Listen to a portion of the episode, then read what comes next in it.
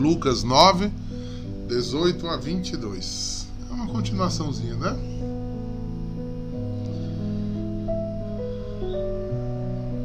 Aconteceu que Jesus estava rezando no lugar retirado e os discípulos estavam com ele.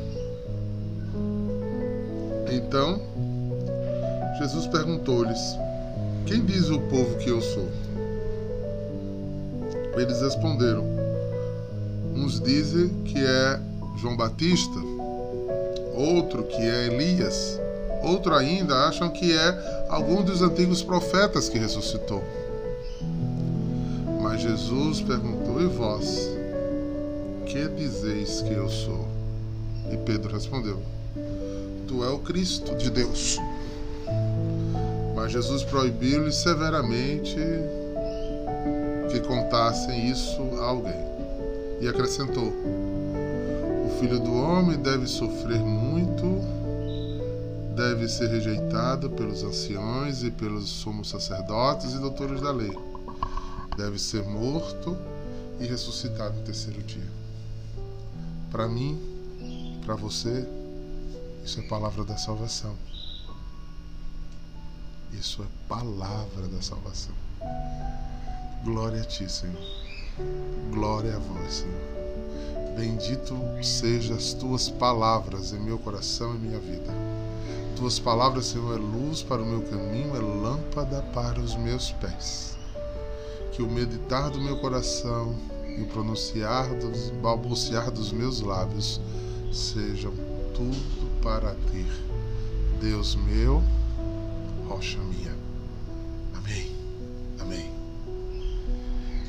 Ou seja, ontem conversamos sobre o quê? Quem era Jesus para Herodes e quem era Jesus para nós. A conversa parece que há uma continuidade. Jesus estava questionando alguma coisa. Jesus estava sondando espiritualmente alguma coisa, não é? Não dá para perceber isso? Ele fala o que falou, né? Depois ele vai rezar. E ao ir rezar, ele novamente questiona. Lembra que eu venho sempre falando, inclusive domingo eu falei, que o Ahamashi, né, o Cristo, o Messias, tanto faz aí a palavra, em hebraico, em grego, é, é um ungido de Deus. Essas profecias judaicas é um ungido de Deus. Não necessariamente Deus. É alguém que vai para os judeus que iria restaurar Israel o poder. Jesus parece estar percebendo que as pessoas estão meio equivocadas, como Herodes. Estão vendo aquilo que quer ver de Jesus não aquilo que é real de Jesus para eles. E isso é grave, não é? Já disse que isso vira idolatria e não me perde o caminho.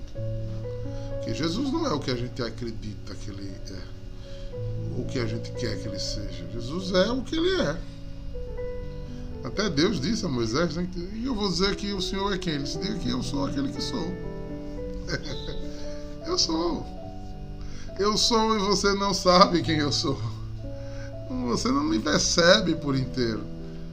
Jesus já facilitou muito, que tomou carne humana, teve forma, Deus, ninguém nunca viu. Né? Ele é, e é, porque ele é. Né? E é isso que o faz inimaginável, isso que o faz tão grande que nossa mente não, não capta, não percebe. Mas Jesus estava formando apóstolos, homens e mulheres, homens que dariam a vida por Jesus, mulheres que seriam discípulos e seguidores de Jesus. Então, Jesus estava preocupado em que caísse todas essas máscaras judaicas, esses falsos entendimentos, que o Messias iria ser um rei poderoso, que ia governar toda a terra, que todo, todos os povos convergeriam para ele. Ele disse, não contrário, o filho do homem, né, o Ahamashi, irá morrer, irá perder, irá começar pelo fim, né? Que para os seres humanos a morte é o fim. Né? Para os seres humanos morreu e acabou-se. Não é o fato. Isso é o fato para os seres humanos. Mas para nós, para nós, Jesus queria um povo separado, um povo com consciência de que reinado Jesus pertencia, que tipo de rei Jesus seria. Né? Então, imagine a gente se reunido ontem e no final daquela adoração saísse uma voz né, ali do ostensório perguntasse assim a você a Luciana, a Neide, a Eliane a Janeide. Quem é que o povo diz que eu sou? O povo que você convive, dentro e fora da comunidade que você anda, eles dizem que eu sou o quê?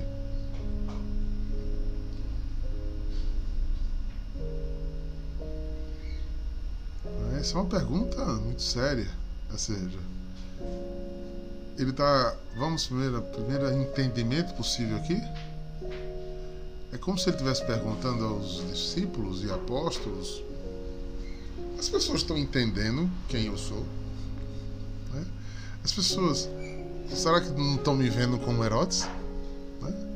Será, será que não estão só rodeados querendo ver milagre? Assistir o espetáculo como se fosse um circo? Né? Ou encher a barriguinha de pão? que ele fez chover pão francês, né? Francês com sardinha, ó. Hum, que delícia. Eu gosto, viu, gente?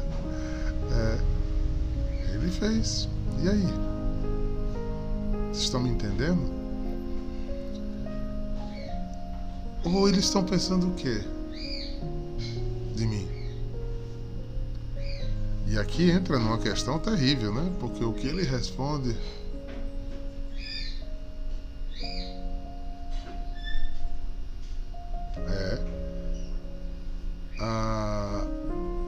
eles respondem como essênios. Uns dizem que, diz que é João Batista, mas João Batista já tem morrido. É Elias. Outros acham até que é o antigo profeta que ressuscitou. Só quem pensava nessas coisas eram os essênios. Porque o judeu tradicional não acreditava nisso. Porque só no Antigo Testamento são 38 vezes entre a Torá e os livros sapienciais que está bem claro dizendo que nenhum espírito que morreu volta. Nenhum. Que há um abismo que nos separa. E é, pra gente, no Novo Testamento ainda tem mais, né? Em Hebreus mesmo diz, né? Morreu, seguiu o juízo e agora só na consumação dos tempos. Então, se eles estavam tendo essa visão, né? É, o povo está dizendo que o Senhor voltou, que o João Batista voltou. Colou a cabeça de novo no lugar e voltou. Né? Porque ressuscitar Lázaro, terceiro dia a carne já estava começando a feder, mas ainda estava inteiro.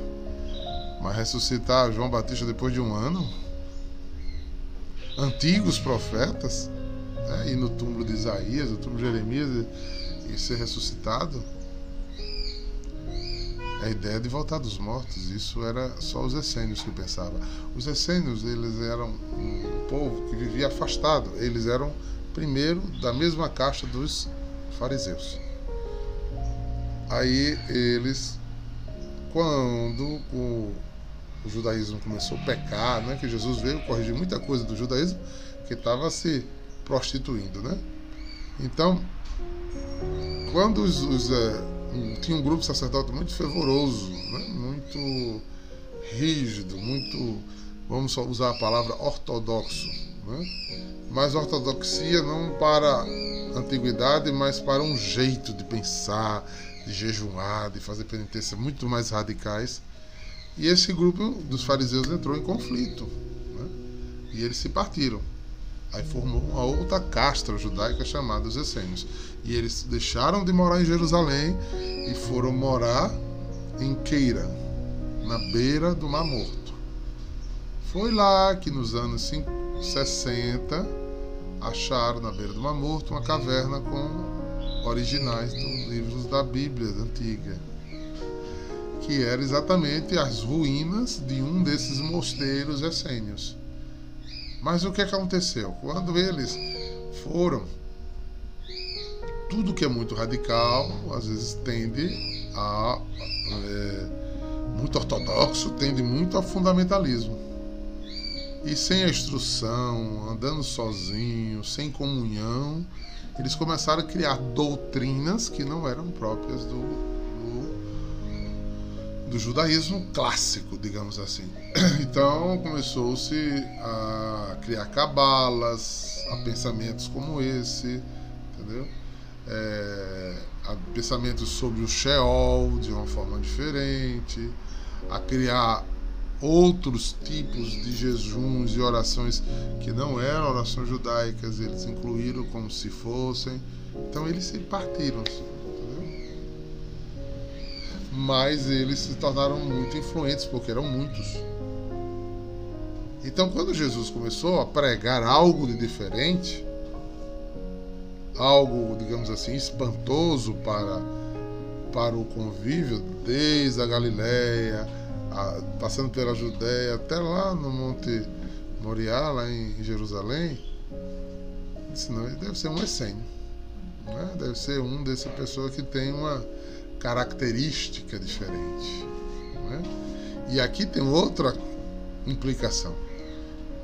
As pessoas que já tinham um ouvido mais aberto a, a ouvir coisas diferentes se achegavam. Por isso, quando os discípulos responderam, responderam o que ele ouvia falar no meio da multidão.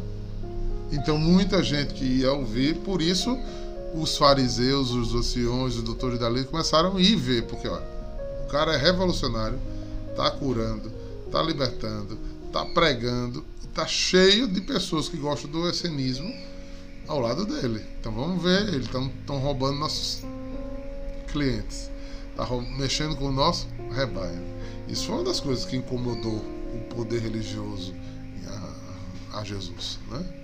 Eita, hoje eu estou fazendo exegese, eita, saiu não, exegese, né? É, fazendo uma parte bem histórica, mas é porque a gente precisa entender esse texto sobre a luz, né? Porque ele tem um contexto histórico muito importante para que a gente possa tirar nossa hermenêutica espiritual. Né? Precisamos entender esse, esse mundo que Jesus estava inserido e a pergunta. Né? Então, para aquele povo, eles não estavam enxergando Jesus, ou seja, a, o que estava incomodando Jesus nesse capítulo aqui, nesse período, é que as pessoas não, não estavam vendo ele.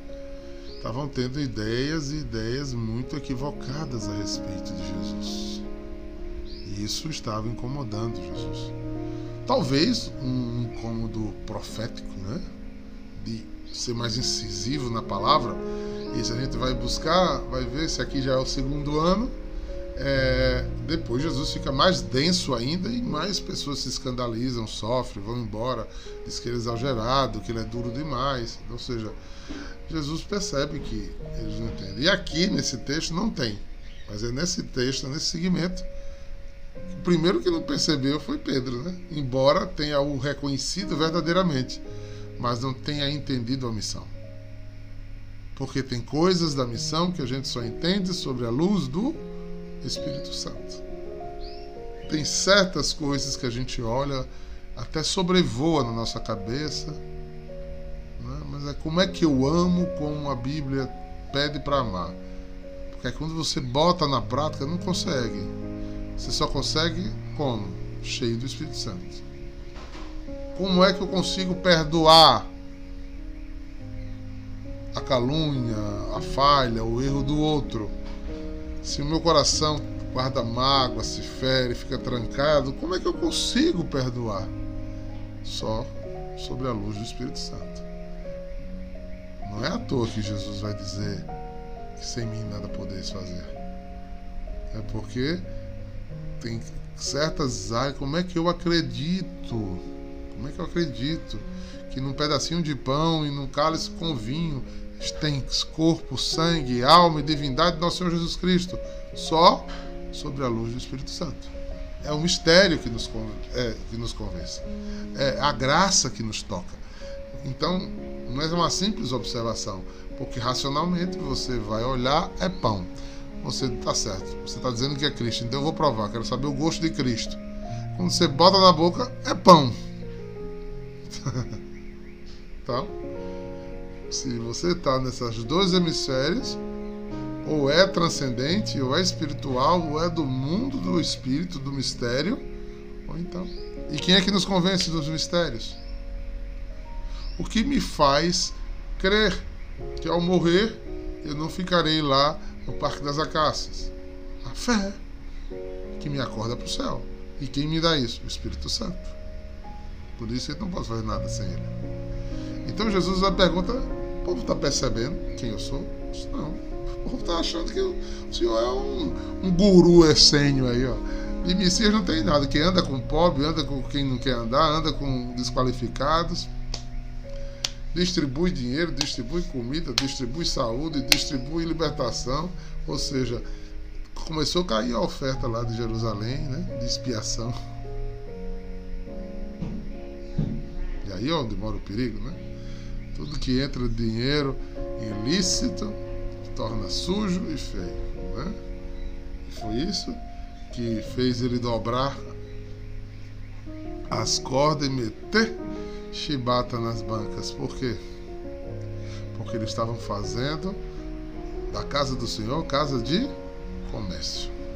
Aí quando eles terminam, quando eles, eles desculpe, quando eles terminam de dizer que o povo não está ouvindo, ele se volta para Diego Holanda, para Vanessa Aires, para Lene, para Daniela e diz: E vocês? Quem dizem que eu sou? Vocês já entenderam quem eu sou? Vocês realmente me veem? Vocês já compreenderam quem sou eu? Vocês estão seguindo de bolo? Feito gado, porque todo mundo vai e eu vou? Ou você é capaz de dar a vida? Você é capaz de sozinho? Lembra do diácono Elias num dos retiros anuais? Se morrer todo mundo aí em adoração, só ficar você, você continua em adoração? É, garoto, é, garoto. O buraco é lá embaixo. É você. Quem eu sou para vocês? Aí, o relato aqui diz que Pedro abriu o Senhor, o Senhor é o Ramaxi, de Deus. O Senhor foi um enviado de Deus, o Filho do homem. Jesus se alegrou. É, Jesus se alegrou. Tem uma frase de Padre Pio que eu gosto muito, não sei se eu vou saber dizer na íntegra.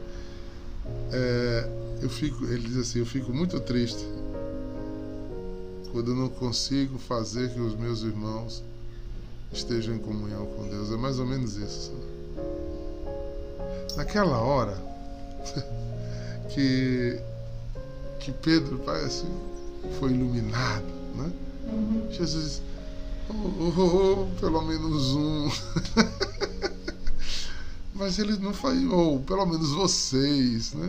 Porque Pedro não estava falando em seu próprio nome, estava falando em nome né, da comunidade. E vocês? Aí Pedro levantou a voz. Para a gente, o Senhor é o Cristo, Filho de Deus. E, segundo a exegese, a gente sabe que até, até então Jesus não tinha, aqui no livro de Lucas, não tinha dito que ia sofrer. Eles estavam achando que era o Messias, era um profeta, porque curou, libertou, multiplicou o pão, andou sobre as águas.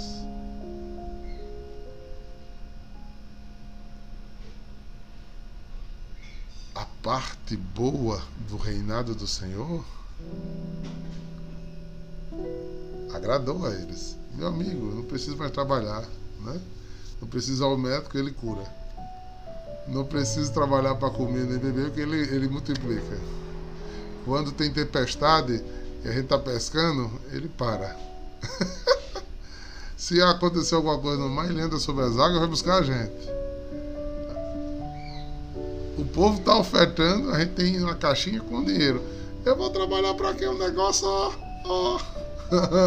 é lucrativo. E quando a gente vai na festa, acaba vinho, ele multiplica, olha. Olha. O combo é perfeito. Aí que mora a ilusão. Aí ele deixa, né? Escuta e diz. Mas acrescentou. Foi a primeira vez.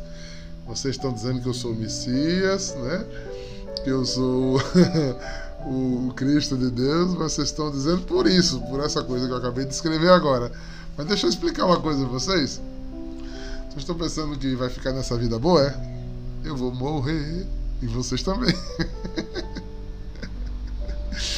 eu vou apanhar, eu vou ser humilhado, eu vou ser maltratado, xingado, vou parecer um verme. É por isso que Pedro se desespera, que Pedro disse, ah, o negócio é bom demais aqui. Ele disse, não, você não vai morrer não, a gente não deixa não. Oxe, vai perder a boquinha? você não deixa não, não deixa você perder não, você vai ficar aqui, mantendo a gente. E ser vida boa.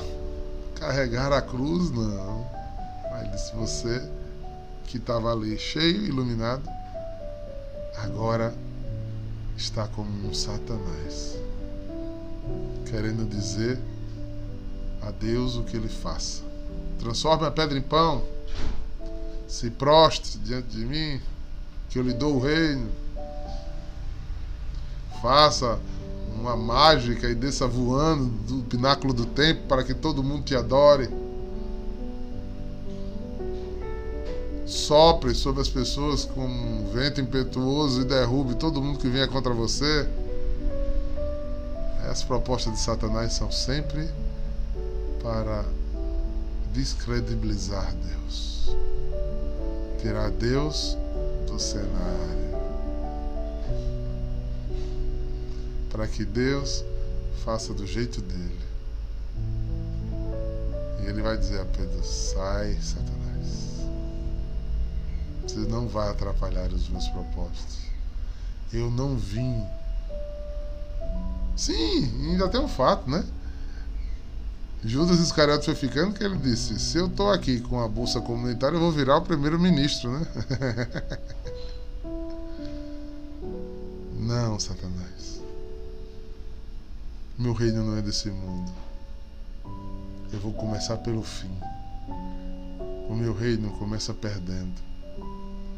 O meu reino começa dando para receber, perdoando para ser perdoado, morrendo para a eternidade, morrendo para esse mundo e nascendo para a eternidade. Não conte isso a ninguém ainda, Não conte, porque as pessoas não entenderam. Eu preciso continuar pregando, mas não contem. Porque eles estão pensando coisas bem diferentes de nós. Eles não me reconheceram ainda. Eu acho que ele podia. Estou aqui botando palavra na boca de Jesus. Ele pode ter dito assim: nem vocês, vocês não entenderam nada ainda. E de fato, Jesus morre e eles fogem Jesus é pregado na cruz e eles fogem. Depois ficam se escondendo com medo dos, dos romanos e dos judeus, né? para não morrerem também, tudo com medo, querendo preservar a sua vida. Essa aqui é minha parte, eu não estou aguentando. Olha, eu preciso, preciso de fulano, preciso de ciclano, preciso.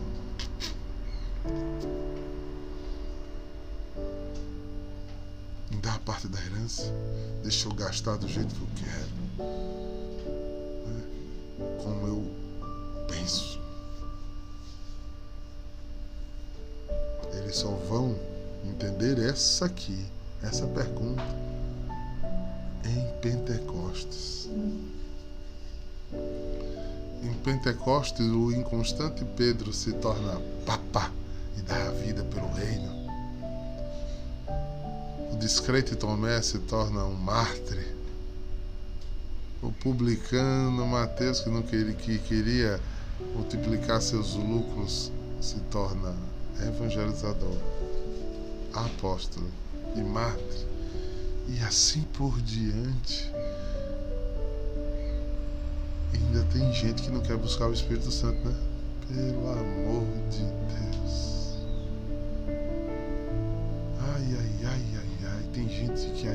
Percebeu. Porque a renovação há mais de 50 anos foi um novo fogo para a igreja. Porque parece que a gente estava invocando pouco o Espírito Santo. E eu lhe digo, viu? Oxalá, até como voz dos mais velhos,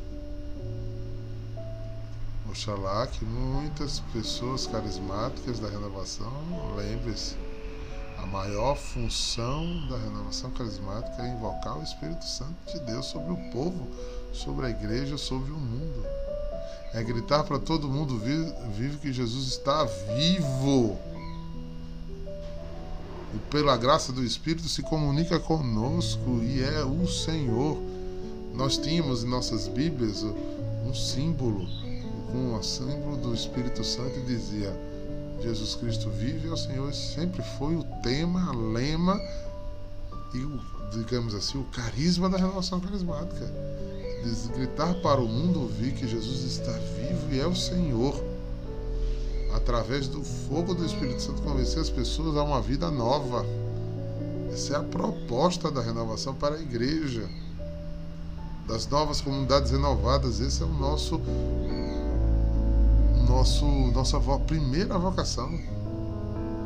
É, eu gosto muito hoje, cardeal Frei Raniel Cantalamessa diz um, um, um, dando ele o testemunho dele a respeito de sua conversão, do seu momento de efusão do Espírito, ele disse: No outro dia, quando eu orei em línguas sozinho lá no meu quarto, e fui à capela e rezei, no outro dia, tudo o que eu já fazia na igreja, eu continuei fazendo. Eu, não, eu já rezava, eu já pregava, eu já celebrava missa, eu já fazia tudo que eu fazia. Sendo que eu comecei a fazer com outro sabor, com uma outra paixão com um outro ardor, com uma outra dedicação. Quando você vê cristão fazendo as coisas na igreja, na comunidade, no seu ministério, na sua vida, fazendo por fazer, para cumprir tabela, ou sendo aquele filho que foi convocado para uma missão e abandona e vai embora, foi convocado para um ministério, não aparece, não comunica, não faz nada o nível do reservatório do Espírito Santo que você tem. Se você não tiver cheio, esse é o primeiro sinal que tem mais pecado do que Espírito Santo em você. Porque, olhe, meu irmão, minha irmã, dou como testemunho pessoal.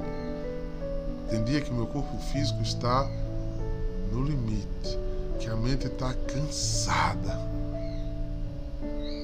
mas quando eu subo naquele presbitério, que eu sinto o cheiro do mistério de Deus, da presença de Deus, ah, meu amigo, ninguém me segura.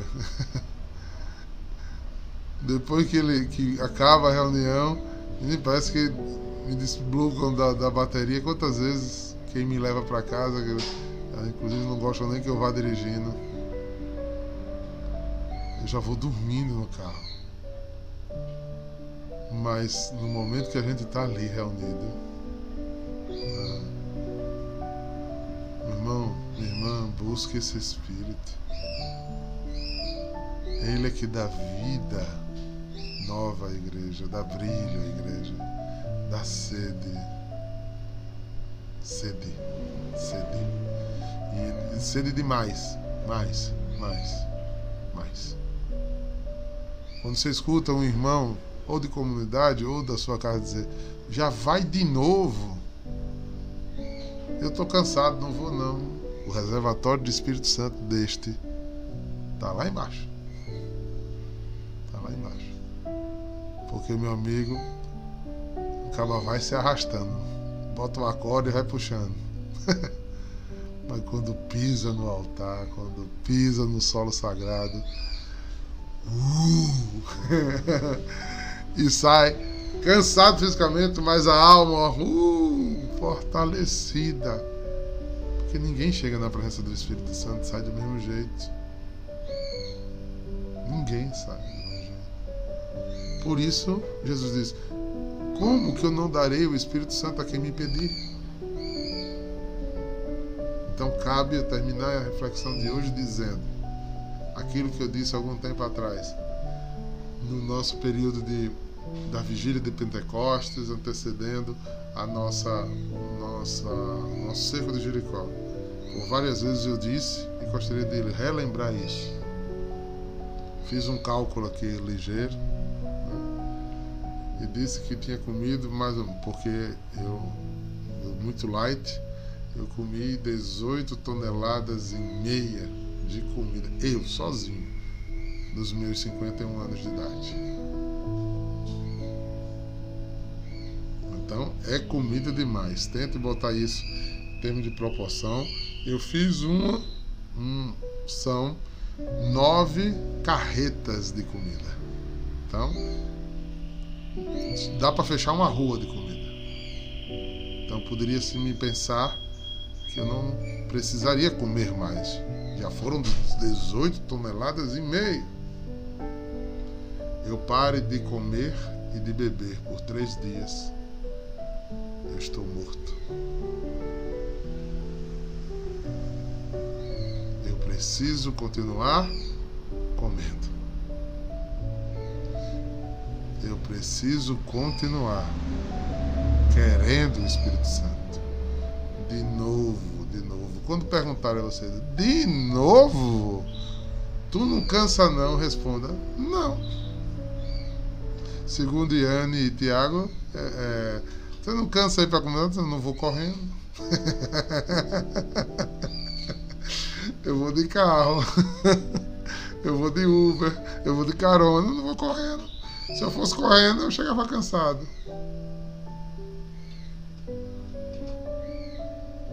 Se ligue. Mais. Mais Espírito Santo. Mais. Sempre mais. Sempre mais. Mais. Eu acho que hoje a gente chegou aí a, a reflexão. O melhor de Deus é exatamente isso. Teu pai te espera.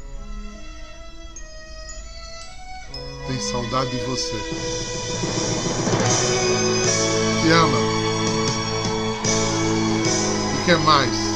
Mais. Se hoje a gente fizesse novamente uma adoração daquela, a gente teria mais. Diante dos mesmos fatos, poderíamos cantar as mesmas músicas se as mesmas pessoas. Não seria a mesma coisa. Deus ah, Deus é interminável. Deus é infinito. Digo como Padre Pio, tem uma pena de quem vai afracando a perna no caminho, vai olhando para as placas e entrando nos postos. Filhos, olha para ele. Descubra primeiro intelectualmente quem é ele. Depois, não larga o osso, não. Passos firmes e lentos. Nem para a direita, nem para a esquerda. Que ninguém te tire da meta. Ele está sempre assim, ó. De braços abertos. Para dizer, não desista. No final da caminhada, eu estarei te esperando andarei contigo, vou te dando força, você no teu alimento, você na tua vida, e no final, quando você pensou que já provou tudo de mim, o meu abraço. Meu abraço. Esse vai valer tudo. é o melhor abraço de amor que a tua alma precisa esperar, desejar e querer. Renova essa sede pelo nosso Ramachi, pelo Santo de Deus. E vamos, vamos. Será lindo de se viver na eternidade. Se como ontem podemos beber daquele pouquinho, imagine diante do trono da graça. Que festa! Imagine, imagine São Pedro perguntando para um dos apóstolos de lá, quem é essa turma barulhenta que está vendo aí?